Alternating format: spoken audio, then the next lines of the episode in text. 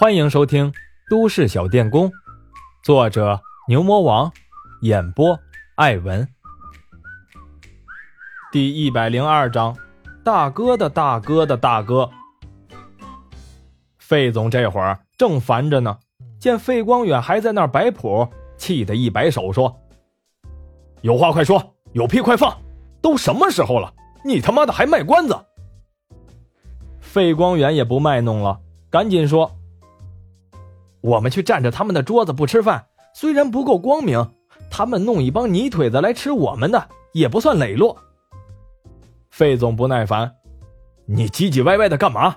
别啰嗦了，说重点。”费光远赶紧说：“我们可以在饭店门口竖一个牌子，上面写上‘衣冠不整，恕不接待’，这样就限制了这帮泥腿子来吃了。”费总一听，心里又是大喜，一拍费光远的肩膀：“你他妈的这么好的计策，你怎么不早说呀？”费光远咧着嘴：“我早说个屁呀！我这不也是刚想出来的吗？”费总完全忘了刚才垂头丧气的样子，意气风发地说：“现在就去做牌子！妈的，一帮泥腿子也想和我斗，也不打听打听我是谁！”就在费总紧锣密鼓的和他侄子商量计策的时候，马峰也在给赵和平下达指示，让他从明天开始带上几个得力干将守在酒店，只要费光远带人过来，就给他兜里的钱都给清干净。赵和平一听这个活，心里是高兴的不得了啊！本来他今天就没有过足瘾，当下是拍着胸脯保证，就是他费光远把钱藏在鞋垫里。他也负责给他弄出来。马峰想了想，也觉得今天这个事儿弄得有点大，就又通知了谭伟，让他明天物流公司的兄弟就不要来了，建筑队也只派一百个兄弟来，意思一下就行了。毕竟强龙压不过地头蛇，对方要是知难而退的话，这个事儿就这么算了，和解是最好的。小林物流的兄弟们在接到了谭伟的通知后。倒没觉得怎么样，力哥建筑的弟兄们可就觉得有点遗憾了。今天吃的可是太开心了呀，简直连明天的早餐都省了。可惜的是，以后有名额限制了，能不能轮到自己可就难说了。这个时候，有聪明的民工开始毛遂自荐，偷偷的跑到经理那里主动请缨去了。首先表明自己是个地道的饭桶。接着就是强烈的本着集体荣誉感的目的出发，要求积极参加公司组织的活动。赵经理在送走了无数个认为自己都是饭桶的哥们后，见弟兄们对这件事这么热心，也有点犯难了。后来他灵机一动，开动了脑筋，传下话去说：明天充当饭桶的名额将在工作表现中最好的弟兄们中产生。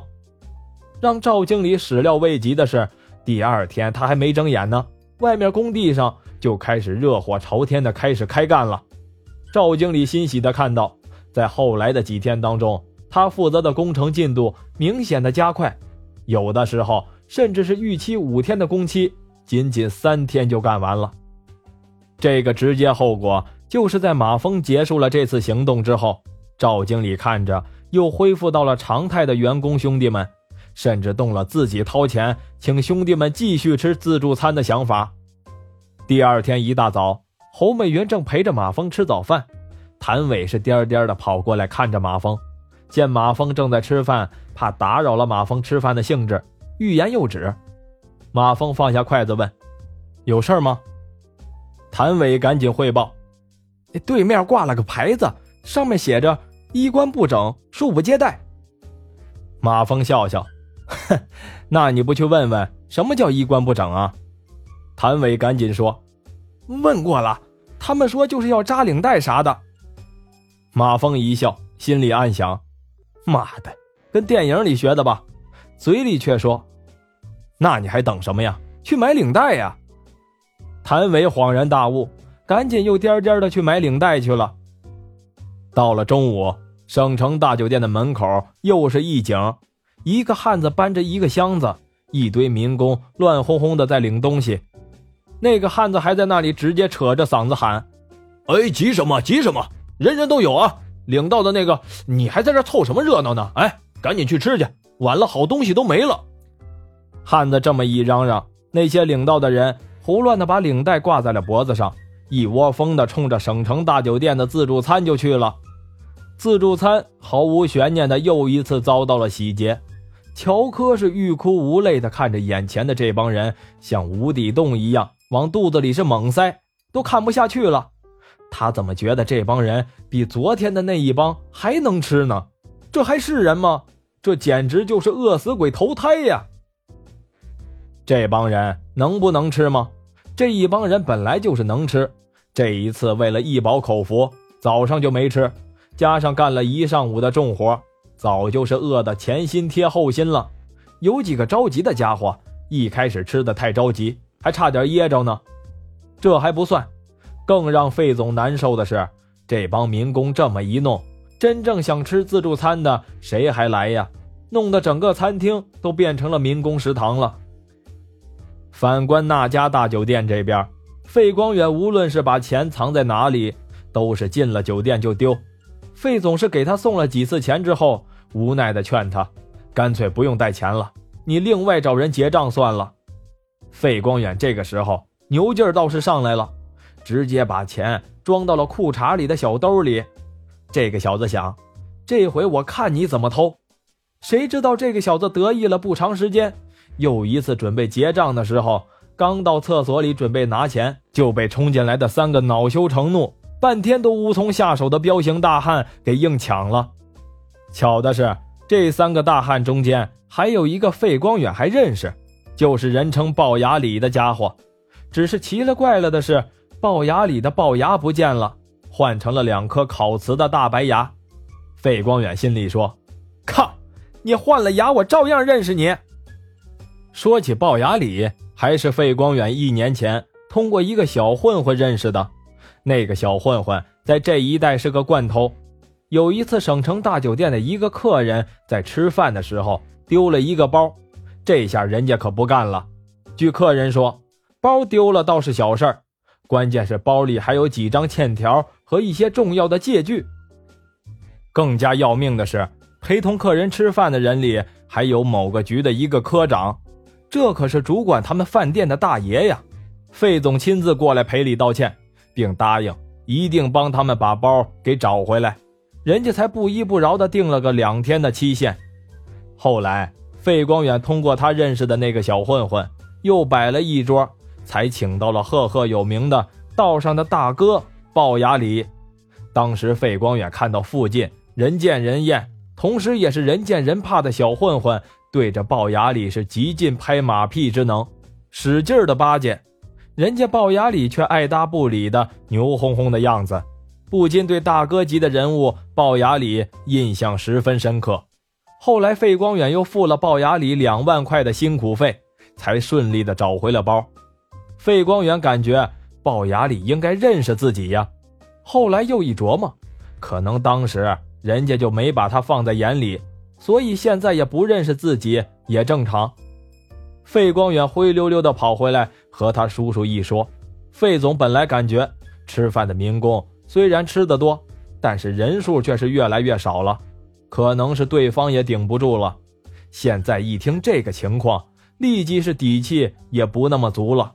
思索了半天，才指示费光远先去探探情况再说。费光远又费了九牛二虎之力。才找到了在物流公司打工、早已经改邪归正的那个小混混。那个小混混也够义气，再说他也不知道马峰的计划，马上以自己的名义帮费光远约了龅牙李出来。龅牙李一看费光远在场，立即就明白了，扭头就走。小混混好说歹说才劝住他，龅牙李给小混混面子，又坐下了。可在酒桌上，人家龅牙里却是闭口不谈关于酒店的任何事情。费光远又费尽了浑身的解数，又拿了三瓶高度茅台，才把本来就好喝两口的龅牙里的嘴给撬开了。龅牙里在一斤酒下肚之后，明显有些喝高了，这才牛哄哄地说：“你们知道我大哥是谁吗？小混混当然知道，赶紧点头。龅牙里接着说：“我的大哥是赵和平，这也没有什么可保密的。可赵和平的大哥是谁？你们知道吗？”小混混又赶紧点头。龅牙里接着说：“我大哥的大哥是王小林，你知道也正常。可王小林的大哥是谁？你们知道吗？”这一下不用说费光远了，就连小混混也不知道了。龅牙里神神秘秘地说：“给你们透个底，那家酒店就是我大哥的大哥的大哥开的。现在明白了吗？”小混混尊敬的点了点头。费光远一听这话，冷汗是哗的一下子就把全身的衣服都给湿透了，刚才喝的那些酒也随着汗水全出来了。费光远在这里冒汗，那个小混混根本就没有注意费光远的神态，光盯着他的偶像龅牙里看了。接着，在小混混接连的几个马屁送过去，拍的龅牙里是异常舒服的情况下。龅牙里又得意洋洋的一指自己的龅牙，知道老子的龅牙为何不见了吗？小混混赶紧摇头。龅牙里神气活现的说：“这就是我大哥的大哥的大哥亲手给我打掉的。”费光远看着龅牙里那牛哄哄的神情，好像多么骄傲似的，心里想：“妈的，这些道上的人真是不可理喻呀！”被人打了，好像还多么光荣一样。让费光远更加困惑的是，小混混一听龅牙里的这番话，眼里竟然流露出了羡慕的表情。送走了龅牙里之后，费光远哆哆嗦嗦的回去了，哭丧着脸把得到的消息告诉了他的叔叔。费总一听也傻眼了，我这到底是得罪了什么人呀？他呆呆了半天，才和他侄子商量。要不咱报警？费光远哭丧着脸：“叔叔，报警？咱告人家什么呀？天天来吃咱的自助餐，法律也没有规定集体组织吃自助餐犯法呀。”费总也傻了：“那怎么办呀？”费光远考虑了半天：“哎呀，只能讲和了。”费总担心的说。那人家能同意吗？那也没办法呀，那估计咱就得再拿出点诚意来，再出点血了。第二天，赵和平美美的等在那家大酒店，等着费光远的光临。可是这个小子等的花都谢了，费光远也没来，弄得赵和平遗憾的不行。另外，在省城大酒店，一帮民工轻车熟路的直奔自助餐厅。